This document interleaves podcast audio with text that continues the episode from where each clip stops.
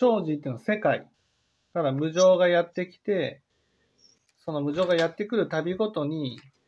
その自分が悪いんじゃないとか、人のせいにするとか、無常を受け入れず、受け入れることなく苦しみ続ける。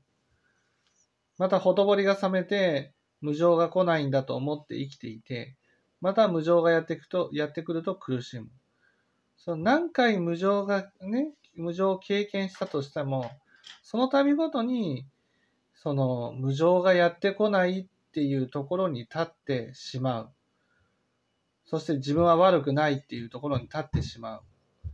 どんなに自分が悪かったとしても、いや、あいつが悪いんだ。こいつが悪いんだっていうふうに思ってしまう。そうやって自分を正当化していく、そのために苦しみ続ける世界が生じなんです。